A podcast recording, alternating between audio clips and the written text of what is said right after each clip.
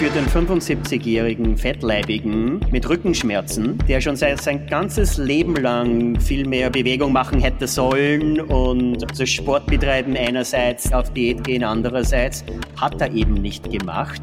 Und jetzt die einzige Möglichkeit, dass er ein vernünftiges Leben führen kann, sind die Schmerzmittel, ähm, die ihm erlauben, ein bisschen Bewegung zu machen. Solaris Geoengineering ist im Prinzip ein Schmerzmittel für den Planeten.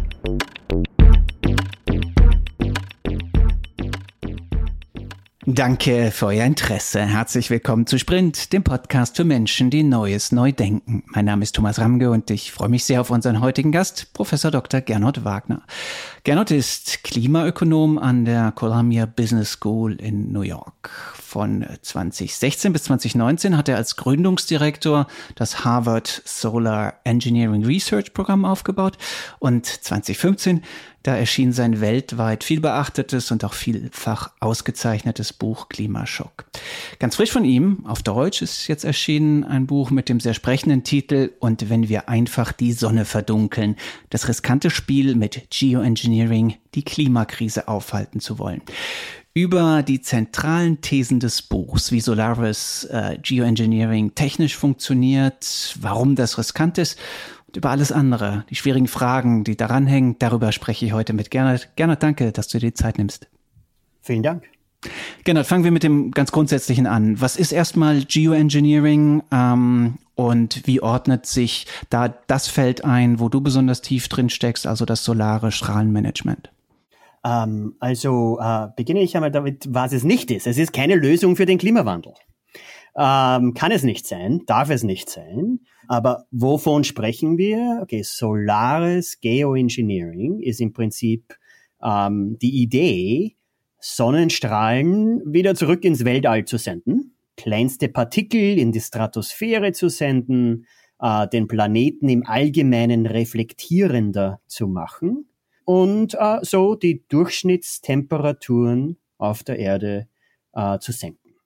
Die Natur macht es gelegentlich vor mit großen Vulkanausbrüchen. Ne? Ah, genau, also im Prinzip, also wir wissen, oder wir, die Forschung glaubt zu wissen, dass es funktionieren könnte weil es Vulkane im Prinzip schon seit jeher gemacht haben. Und okay, das Prinzip ist ungefähr dasselbe, warum wir ähm, schwarze, dunkle Wintermäntel tragen und warum die äh, Shirts im Sommer eher weiß, eher leicht sind, weil schwarz ähm, äh, reflektiert weniger, zieht die Energie, zieht die Sonnenstrahlen an, wärmt, was darunter äh, liegt und weiß reflektiert und kühlt, was darunter ist. Ähm, und ja, so also natürlich, es ist viel, äh, viel komplizierter als diese, diese, diese Analogie hier, aber im Prinzip ist es genau das auf planetarischer Sicht. genau, plausibel, ähm, plausibel, le le leicht, leicht, leicht, zu, leicht zu verstehen. Ähm, Jetzt, wenn man nur mal grundsätzlich auf Geoengineering draufschaut, dann haben wir natürlich zum einen das große Feld eher der Extraktion von CO2.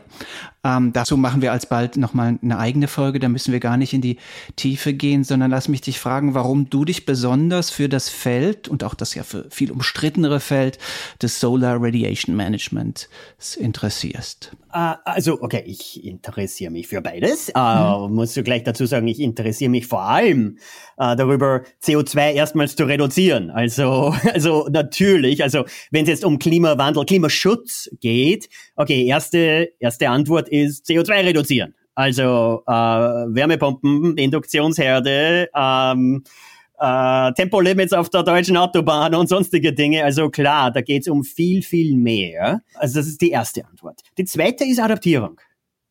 Also natürlich, es, es Klimawandel ist mittlerweile schlimm genug, äh, dass äh, wir uns anpassen müssen, viel mehr als wir es derzeit tun. Und da gibt's große Fragen, äh, wie man jetzt, sich jetzt anpasst, ohne den Klimawandel selbst schlimmer zu machen und so weiter. Dritte ist tatsächlich CO2 wieder aus der Luft holen. Was auch manchmal Geoengineering genannt wird.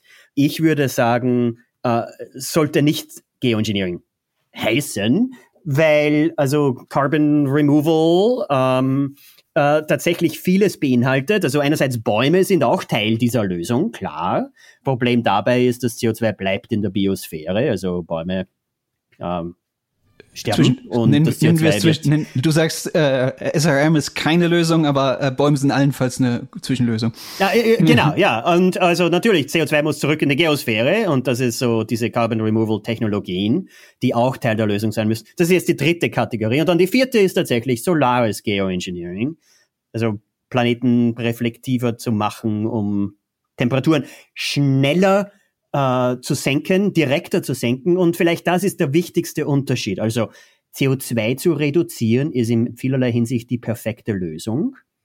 Es dauert auch ziemlich lange, das zu tun und so zu tun, damit sich tatsächlich die Konsequenzen global zeigen. Solar ist Geoengineering, also Mount Pinatubo äh, bricht in den Philippi Philippinen ähm, äh, so Juni äh, 1991 aus und zwei Wochen danach haben sich die SO2, äh, Sulfatdioxidpartikel, global verteilt und beginnen schon damit, Temperaturen zu senken. Also innerhalb eines Jahres gehen Durchschnittstemperaturen um ein halbes Grad runter durch diesen einen Vulkanausbruch. Also da kann man in Sachen CO2-Reduzierung wirklich nichts so schnell machen, um morgen, übermorgen, in zwei Wochen, in einem Jahr bereits diese großen positiven Ergebnisse zu sehen. Womit wir direkt bei im Grunde der großen Ambivalenz wären dieser Technologie. Nämlich du schreibst, es ist eben schnell und billig und leider sehr unvollkommen. Ne? Also ah, wir äh, haben auf genau. der einen Seite ähm, eben diesen, ne, diesen, dieses wahnsinnig attraktive Tool, zumindest mhm. oberflächlich attraktive ja. Tool, was aber dann leider eine ganze Reihe Haken äh, an, an sich hat. Beschreib doch mal kurz, was du damit meinst mit diesem Dreiklang. Schnell, billig, leider unvollkommen. Ah, ja, also schnell ist tatsächlich, also äh, SO2 heute emittiert in die, äh, in die Stratosphäre.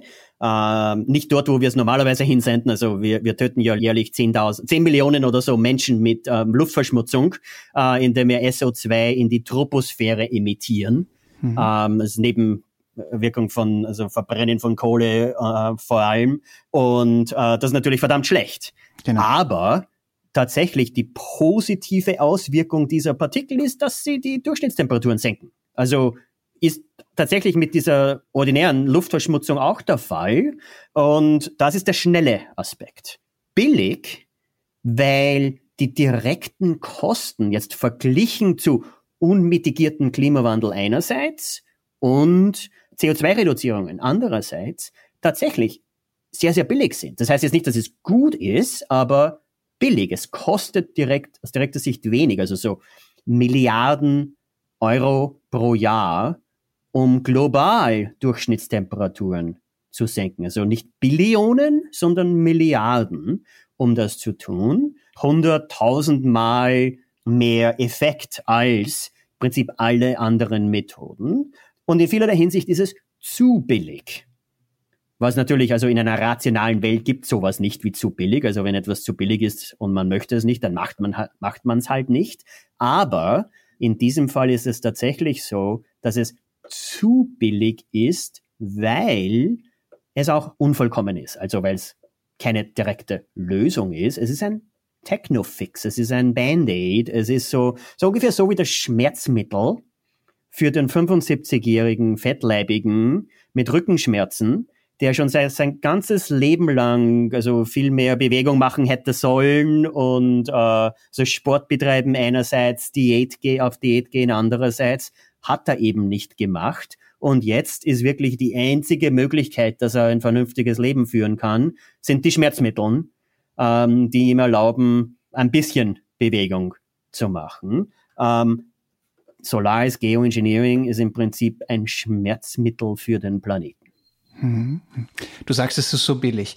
Äh, ein paar Milliarden, es gibt so Studien, ich glaube, ich ungefähr 10 Milliarden im Jahr müsste ein Land oder die Weltgemeinschaft oder ja. wer auch immer ähm, aufbringen, um entweder mit großen Ballonflotten oder eher Flugzeugflotten, die sehr hoch fliegen können, mhm. dann ne, ein paar Dutzend Tonnen äh, Schwefeldioxid oder Calciumcarbonat oder Aluminiumoxid oder sowas in die Stratosphäre, also so oberhalb 17, 18 Kilometer. 20, aus, ja, 20, 20 Kilometer oder so. Um genau. so äh, auszubringen. Ne, und dann mhm. steht da so ein weißer Film, der, der im Grunde dann ne, die Welttemperatur durchschnittlich runterdimmt. Zunächst erstmal, warum wäre das per se erstmal gefährlich? Unabhängig von allen Folgekosten, dass dann niemand mehr CO2 einsparen würde oder sowas, sondern würde allein dieser Akt unter Umständen Wettersysteme zusammen, zusammenbrechen lassen, den Monsun ausfallen lassen oder zu chaotischen Wetterverhältnissen führen? Und okay, also, also das ist jetzt vielleicht ein etwas kontroversielles Statement, aber die kurze Antwort ist nein.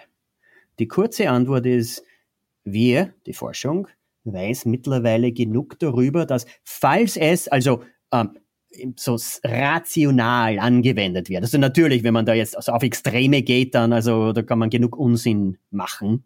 Aber jetzt sagen wir mal so zum Beispiel eine Hypothese wäre, wir entscheiden uns als Weltgemeinschaft, wie gesagt, also sehr, sehr rational und so funktioniert die Welt tatsächlich natürlich nicht, aber wir unter Anführungszeichen entscheiden uns zu sagen, okay, wir beginnen ab einem Jahrzehnt von jetzt, hören wir damit auf, die globalen Durchschnittstemperaturen zu erhöhen.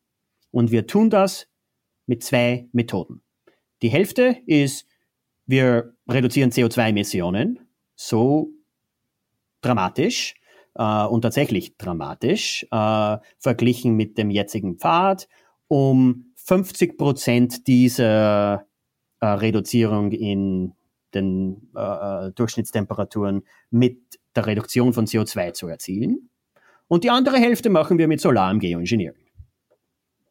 Oh, okay, was bedeutet das? Das bedeutet so ein Prinzip ein lang, eine langsame Rampe hinauf zu ähm, einer ähm, äh, vollen Anwendung dieses äh, solarem Geoengineerings. Das heißt, da beginnen einmal so zwei, vier äh, dieser neu gebauten hochfliegenden Flugzeuge damit, äh, SO2 in die Stratosphäre zu emittieren.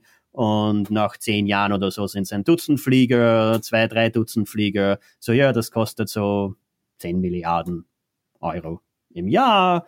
Ähm, und es ist so eine langsame Rampe hinauf zu einem so einem Full-Scale Deployment, also zu einem System, wo dann tatsächlich man sagen kann, ja, wir global äh, betreiben solares Geoengineering.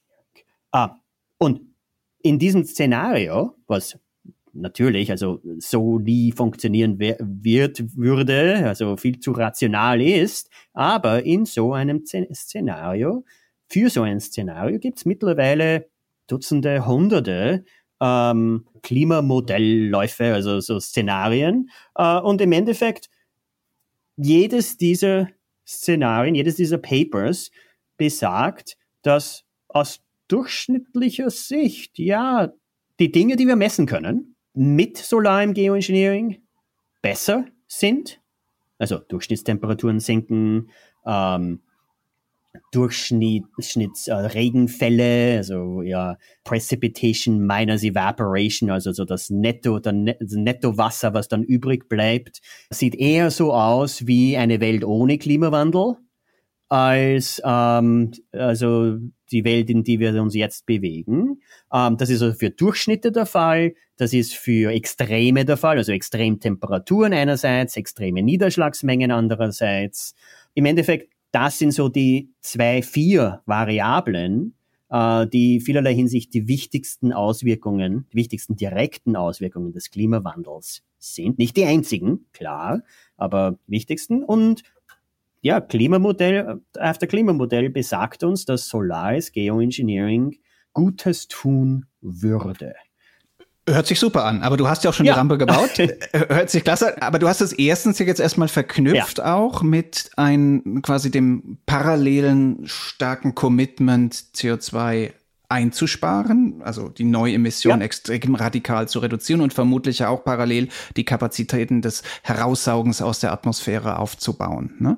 Und insofern ist das, was du beschreibst, ja im Grunde die perfekte Technologie, um Zeit zu gewinnen, wenn man ja. davon ausgeht, dass die Menschheit eben nicht rational genug ist oder selbst wenn sie rational genug ist, nicht konsequent genug ist, das zu tun, von dem im Grunde alle Wissenschaftler wissen, dass es getan werden muss, aber es einfach ökonomisch in andere Richtung zu viel Hürden gibt, diese schnell genug zu überwinden. Ah, genau, also äh, äh, ja, also okay, so die, die kurze Antwort darauf ist natürlich, also falls wir rational wären, würden wir heute nicht sprechen, dann hätten wir Klimawandel nicht. oder so auf die Sicht so, äh, auch, auch, auch wenn wir sagen, hey, es, äh, also wir beginnen jetzt damit an, rational zu sein, so funktioniert eben die Welt nicht. Also es ist eben nicht so, dass man sagt, hey, okay, wir haben eine Weltregierung hier, die wird demokratisch gewählt, alle acht Milliarden von uns entscheiden uns, das Richtige zu tun. Und übrigens, also so auf die Art, hey, Angela Merkel hat so sich in Deutschland ziemlich gut angestellt, jetzt wird sie zur Weltpräsidentin gewählt.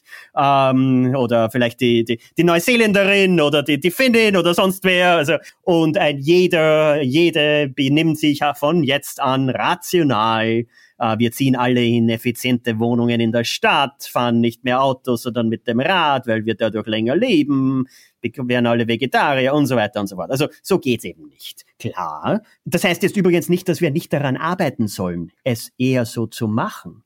Also klar, und jetzt ohne da jetzt Werbung zu machen für mein anderes deutsches Buch, das gerade heraus ist, aber Stadt, Land, Klima, äh, zur gleichen Zeit erschienen. Äh, okay, da geht's um wie effizientes Stadtleben das Weltklima retten wird. Ja, ist auch Teil der Antwort, ist nicht die ganze Antwort, aus genau denselben Gründen, warum Solaris Geoengineering nicht die ganze Antwort ist, weil im Endeffekt nichts die ganze Antwort sein kann, weil wir uns einfach nicht so rational benehmen, ähm, dass äh, wir im Prinzip so die beste Lösung, so jetzt ähm, im, im, im Klassenzimmer am, auf der Tafel so aufschreiben und also dann einfach implementieren und, und, und global so weitermachen. Geht einfach nicht. So läuft die Welt nicht. Okay, aber wie kann es dann Teil der Lösung sein? Okay. In, in, ein, in einem realistischen, plausiblen Szenario. In einem realistischen, plausiblen Szenario wäre es im Prinzip, wäre die Rolle von Solar im Geoengineering jene, wo ein Land ein Land in Südostasien vielleicht, das wieder einmal von einer großen Klimakatastrophe befallen ist, ähm, sagt, ähm, hey, da gibt's dieses Ding, das tatsächlich funktionieren könnte. Es ist billig genug, damit wir es selbst machen können.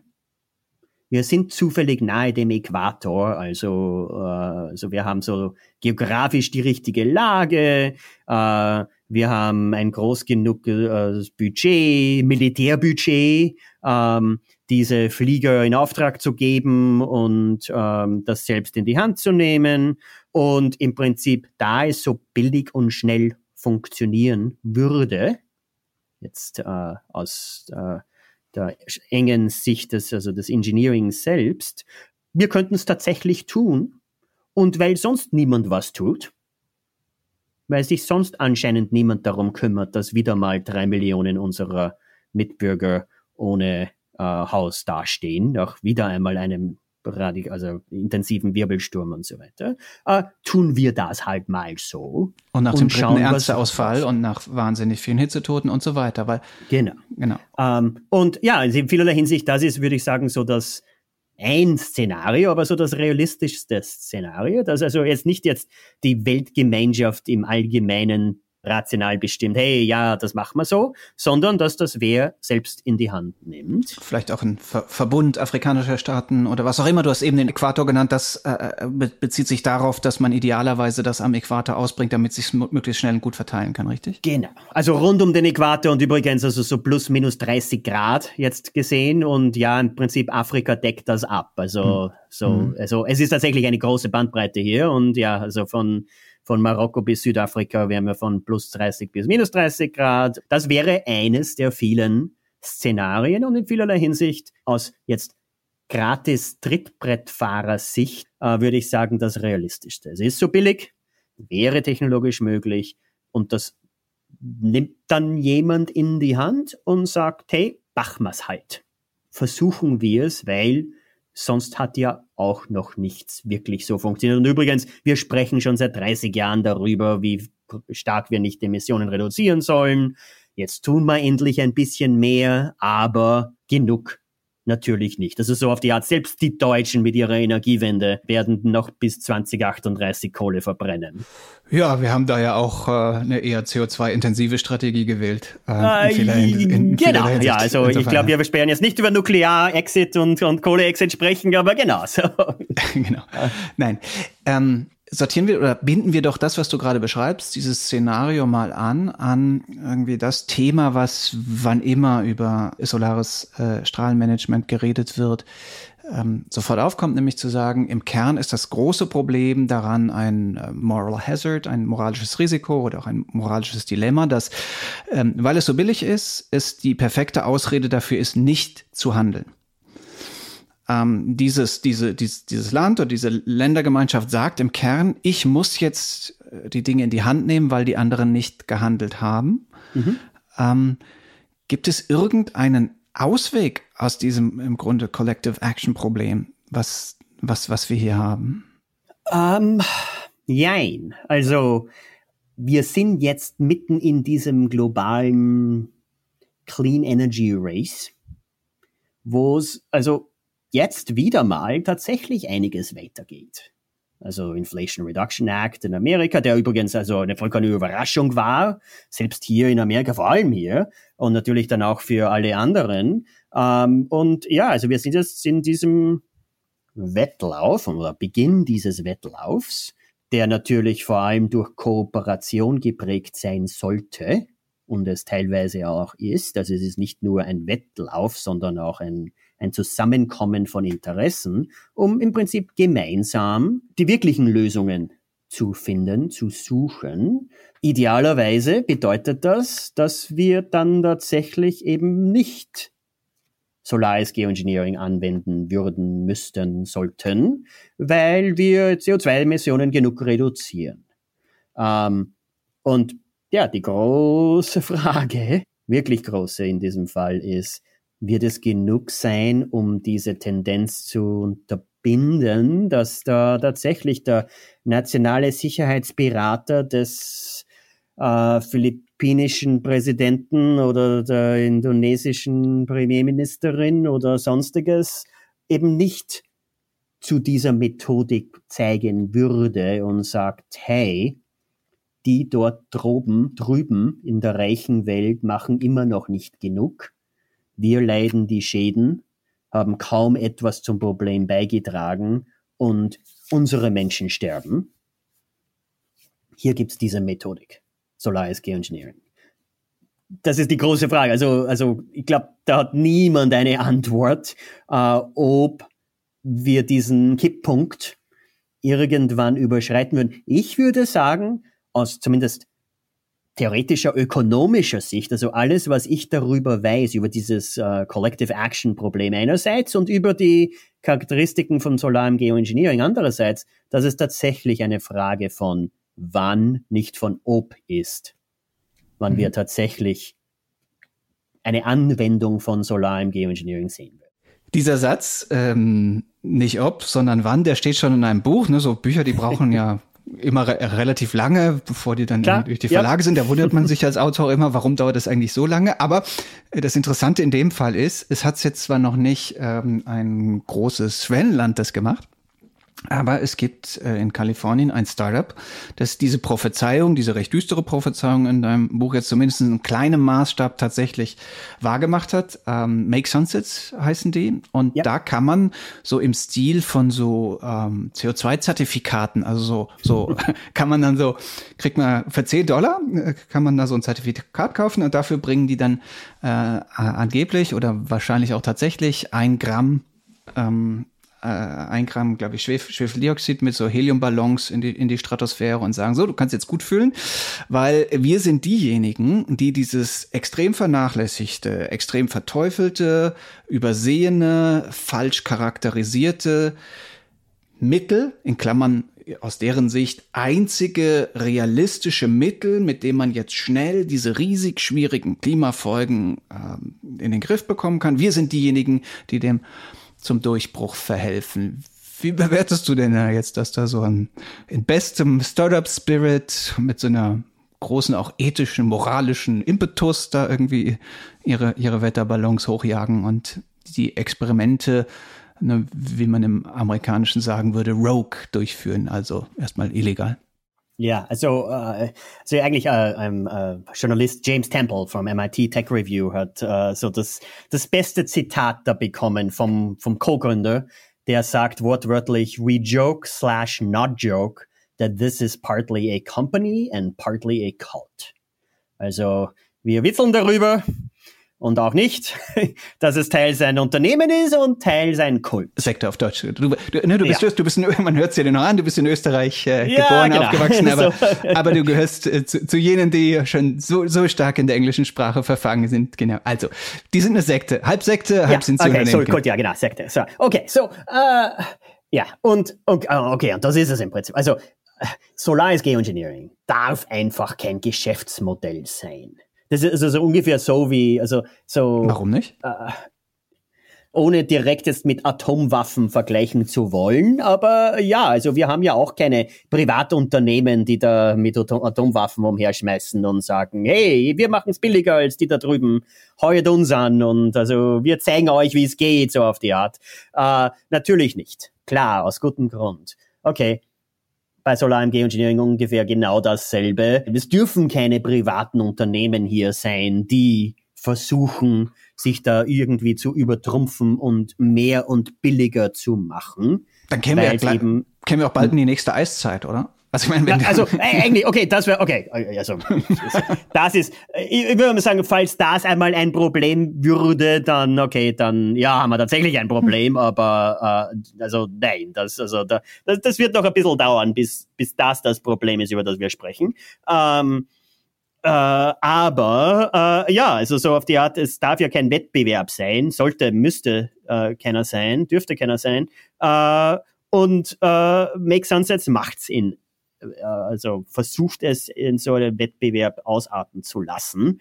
Ähm, und dann, also du hast angesprochen, diese Cooling Credits.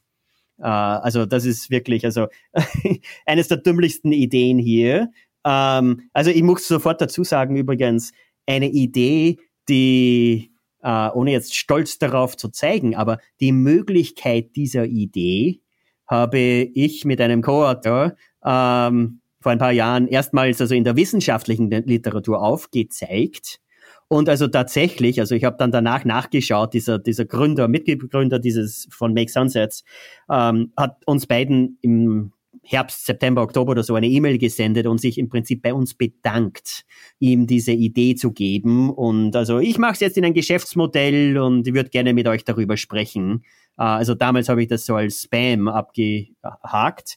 Und äh, ja, tatsächlich, also er setzt so dieses Ding um, dass wir im Prinzip als Warnhinweis so äh, besprochen haben und gesagt haben, okay, also äh, die Charakteristiken des solaren Geoengineerings ähm, würden in diese Richtung zeigen. Und nein, es ist keine gute Idee, das tatsächlich zu tun. Der Kollege war ja vermutlich David Keith. Äh, uh, nein, also uh, Jesse Reynolds. Um, ähm, das uh, Paper heißt, falls ich mich genau, das heißt Highly Decentralized Solar Geoengineering. Okay, nee, wir haben schon, wir, wir glauben dir, dass du schuld bist. Und, an, du, du, bist schuld an diesem ganzen Schlamassel, das, das, das, das glauben nein, wir, das ja, wir genau, jetzt ganz ja, Aber, aber im Endeffekt, so, wir zeigen, wir haben das so aufgezeigt und gesagt, hey, das ist so, auf das wird hinauslaufen. Und im Prinzip, äh, als Argument zu sagen, ja, es ist tatsächlich nur eine Frage von wann, nicht mhm. ob. Und ja, tatsächlich, jetzt, jetzt sitzen wir da und können auf dieses Startup, Gott sei Dank noch kleine Startup zeigen und sagen, hey, die machen das tatsächlich. Den wird ja vermutlich auch regulatorisch irgendwann auf die, auf die Finger geklopft werden. Also in Mexiko ist das ja schon der Fall. Aber genau. ne, auch die, auch die, die DARPA hat ja sogar so eine Organisation oder ein, ein Projekt gegründet, das Rogue Geoengineering heißt. Also die im Grunde so eine Art Radarsystem so. aufbauen wollen, ähm, um überhaupt festzustellen, ob irgendwo in der Welt schon in, in kleinerem, größerem, mittlerem, größerem Stil Geoengineering, Solaris Geoengineering äh, be betrieben wird. Aber was dieser Gründer auch sagt, ne, von diesem Startup. Und das fand ich so ganz interessant. Er, er sagt im Grunde, es braucht auch so einen Tabubruch endlich, um mhm.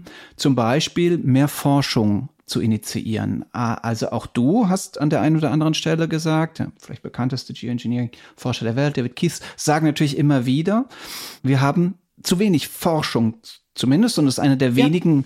Einer der wenigen Felder, wo selbst ein großer Teil der Forschungsgemeinde sagt, eigentlich sollten wir da gar nicht forschen, oder zumindest ein, ein signifikanter Teil der Forschungsgemeinde das sagt. Würdest du dem wenigstens dafür einen Credit geben mit seinen äh, Abdunklungscredits, dass es zumindest das Thema irgendwie auf, auf den Radar von mehr Menschen hebt, wo es eigentlich schon hingehört, so dass man dann einen rationalen Diskurs mit den ganzen Ups und Downsides, wie wir ihn ja jetzt auch gerade führen, dann da, dadurch besser führen kann und es auch mehr Forschungsmittel für das Thema geben könnte? Okay, also ich würde sagen, also einerseits ja, absolut, wir brauchen mehr Forschung. Das Problem, und du hast das gerade angesprochen, auch also mit Mexiko zum Beispiel, dass also auf diese Ballonstunts damit reagiert hat, im Prinzip sie zu verbieten. Das Problem ist also, ich würde nicht sagen, dass diese Stunts jetzt zu mehr Forschungsgeldern führen, sondern falls überhaupt jetzt wieder mal uns zurücksetzen als Forscher, weil äh, sich viele jetzt zweimal überlegen werden, hey, soll ich tatsächlich das angehen, falls da diese Dummköpfe da, da drüben äh, das als Geschäftsmodell ansehen?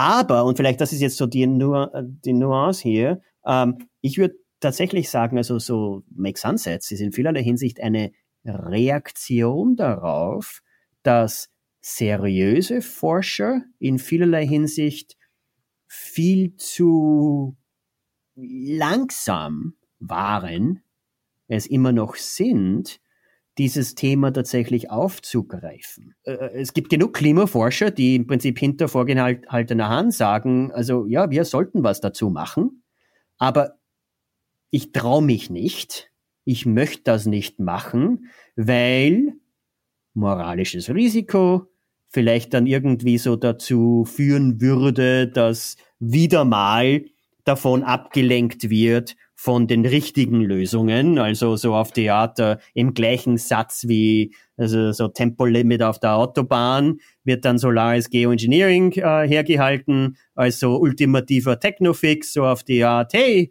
wir brauchen uns in unserer Freiheit nicht einschränken, ähm, weil, ähm, hey, diese technologische Lösung wird uns schon retten. Ähm, Newt Gingrich hat, das war 2008, 2009, hat er, 2008, hat er dieses Arbeit, diesen Gastkommentar geschrieben. Also der ehemalige ähm, Chef des Repräsentantenhauses, Republikaner, ähm, hat eine Arbeit geschrieben, einen Gastkommentar, wo er tatsächlich argumentiert hat, hey, wir bitte wählt nicht, stimmt nicht für diese CO2-Steuer, dieses Emissionshandelsgesetz, ähm, weil ich habe da diese Lösung gefunden, Solaris Geoengineering, das wird die Lösung sein äh, wir brauchen dieses Emissionshandelssystem nicht. Ähm, der Technofix wird schon richten. Mhm. Was damals ja klar irgendwie, ne, auch eine verlängerte äh, Armposition der amerikanischen Öllobby war. Äh, genau. Von, von also, glaube ich, gut dokumentiert. Lass mich jetzt noch so, wo es langsam auf das Ende unseres Gesprächs hingeht, nochmal dir die Frage stellen, wann glaubst du denn, wann eine Situation eintreten könnte, also diese Notwehrsituation, wo vielleicht nicht nur ein, ein Land sagt, sondern vielleicht ziemlich viele Länder sagen, okay, wir haben es nicht hinbekommen, wir haben nur noch diesen, diesen quasi Rettungsfallschirm, den, den, den wir benutzen können. Wann, wann glaubst du, werden solche Kipppunkte erreicht, wo sich ganz schnell vielleicht ein politischer Konsens weg von, äh, wir müssen vorsichtig damit sein, hin zu, okay, jetzt müssen wir es machen, es wird nicht mehr diskutiert, Flugzeuge hochkommt? Äh, 1. Jänner 2030. Mhm. Das ist schön. Das ist schön, wenn man die, wenn man eine Glaskugel hat wie du, das ist super. Ja, ja, ja, genau. Also das war natürlich also ein bisschen zu präzise, aber okay. So, äh, warum sage ich das? Einerseits, also wir sprechen jetzt schon seit langem irgendwie so darüber, dass wir okay so im nächsten Jahrzehnt mhm. äh, so auf die Art. Ähm, aber, und vielleicht das ist jetzt so eigentlich das faszinierendste der, äh, in der letzten Entwicklung in vielerlei Hinsicht in den letzten Monaten oder so. Bill McKibben, ein äußerst berühmter, äh, wichtiger Umweltautor, also der so Ende der 80er Jahre so eines der ersten, allerersten Bücher populären Bücher zum Thema Klimawandel geschrieben hat und so weiter und also Mitbegründer der Gruppe 350.org ist, also, also, also ein, ein, ein Umweltschützer, ein Klimaschützer. Guter Mensch. Ähm, er hat tatsächlich vor ein paar Monaten eine Kolumne im New Yorker Magazin geschrieben, wo er im Prinzip sich mit Geoengineering, Solar-Geoengineering befasst hat und im Prinzip gesagt hat, okay, also ich mag es immer noch nicht. Also wir sollten dazu nichts tun, aber ruf mich 2030 wieder an. So auf die Art. So, also jetzt ist die Dekade, äh, wo wir tatsächlich endlich viel in Sachen Klimaschutz machen. Inflation Reduction Act, Green New Deal, also viele Dinge bewegen sich gerade. Äh, Solar, äh, äh, Energie ist tatsächlich die billigste Energie jemals der Geschichte und global und so weiter. Also es gibt viele, es tun sich viele gute Dinge. Wir werden sehen, ob es genug sein wird. Und soweit ich es, ich, Bill McKibben, es jetzt sehen kann, kann es schon leicht sein, dass es nicht genug sein wird. Und mit anderen Worten, ja, also jetzt noch nicht. Also er sagt tatsächlich, bitte jetzt noch keine Forschung dazu. Aber ja, 2030, Ende des Jahrzehnts, vielleicht wird es dann tatsächlich der Fall sein, dass wir dazu forschen sollten. Okay, also ich würde jetzt sagen, wir sollen jetzt mit der reinen Forschung nicht so lange warten. Mhm. Also mehr Wissen ist gut würde ich mal sagen. Und vor allem also jetzt in dieser Welt, wo es tatsächlich nicht eine Frage von ob, sondern wann ist.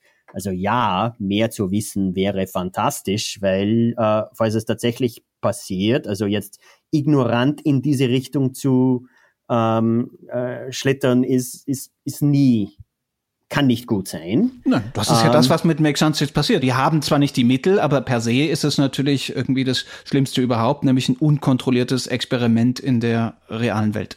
Genau. Also und ein Unkont also Experiment wäre toll. Also falls es tatsächlich da also ein Experiment wäre, wo Instrumente zum Einsatz kommen und also äh, wissenschaftliche Erkenntnisse gewonnen werden, also wäre vielleicht sogar toll. Also da es tatsächlich nur ein Stunt ist, äh, ist es also die schlechteste aller Implementierungen dieses, dieser Idee. Okay. Aber äh, ja, also wir sehen es. Ja, also es ist nur eine Frage von wann, nicht ob. Und äh, deshalb Forschung jetzt. Aber ja, also selbst jemand wie Bill McKibben sagt, Forschung in einem Jahrzehnt. Mhm. Und das ist für mich im Prinzip also eine dieser Signale, dass also ja, es ist tatsächlich nur eine Frage von wann. Hm. Du hast eben die Zeitmarke 2030 gesetzt. Die letzte Zeitmarke in unserem Podcast, die bezieht sich immer auf das Jahr 2050. Und die hat nichts mit dem Thema zu tun, was dich jetzt beschäftigt, sondern äh, das ist die Frage, die ich allen meinen Gästen stelle, nämlich welche Sprunginnovation, welche radikale Innovation würdest du dir, jenseits jetzt von jeder Klimathematik, dir am allerliebsten für dich, deine Familie, für die Menschheit im Jahr 2050 wünschen? Ähm, einen Kipppunkt würde ich mir wünschen. Einen positiven sozioökonomischen, um okay. jetzt die wissenschaftlichen Ausdruck zu nennen. Also mit anderen Worten, äh, so die Idee, dass es dass Klimaschutz nicht radikal ist, sondern dass es einfach bessere, billigere, neuere Technologien sind, die rein dadurch, dass sie neu, gut, besser sind, tatsächlich einfach die logischste aller Antworten sein werden. Also mit anderen Worten, nein, also es geht jetzt nicht um irgendeinen technologischen Sprung, der uns da alle retten wird, sondern es geht im Prinzip darum zu sagen, ähm, mit Gas in der eigenen Küche zu kochen, ist mittlerweile tatsächlich nur dümmlich. Also wir wissen genug darüber, dass Kindheit, Asthma und so weiter direkte Konsequenzen des Verbrennens von fossiler Energie in der eigenen Küche sind. Und wir wissen einfach genug darüber zu sagen, hey, das sollen wir nicht mehr tun. Und in vielerlei Hinsicht sind wir jetzt in so einem Kipppunkt, wo, also es ist ja nur mehr eine Frage der Zeit, bis es tatsächlich keine Verbrennungsmotoren in neuen Autos mehr gibt oder dass das neue Haus tatsächlich keinen Gasanschluss mehr haben wird, weil bessere Isolierung und Wärmepumpe und Induktionsherd fundamental bessere Technologien sind als die altertümlichen Verbrennungsmotoren, Gasherde und so weiter. Ähm, also mit anderen Worten, nein, es ist nicht eine radikale neue technologische Innovation, sondern es ist einfach der sozioökonomische Kipppunkt, die, die, die Norm, die neue Norm zu sagen, ja, es ist nicht nur richtig, moralisch richtig, es ist nicht nur ökonomisch billiger, sondern es ist einfach die logischste aller Antworten zu sagen, ja, ich wohne in einem Null-Energiehaus äh, inmitten der Stadt, äh, Gehdistanz, äh, Radweg äh, in die Arbeit und so weiter. Es ist einfach ein besseres Leben, CO2-neutral zu leben, anstatt was auch immer es ist, was wir derzeit machen. Das war eine logische Antwort unter den vielen logischen Antworten, die du uns heute gegeben hast. Ich, ich danke dir ganz, ganz herzlich für die vielen klugen und neuen Einsichten in einem Feld, was in Deutschland in meiner Wahrnehmung noch nicht ausreichend reflektiert ist. Und du hast uns geholfen, hier ähm, das Ganze gleich ein bisschen anzuschieben. Danke dir. Herzlichen Dank.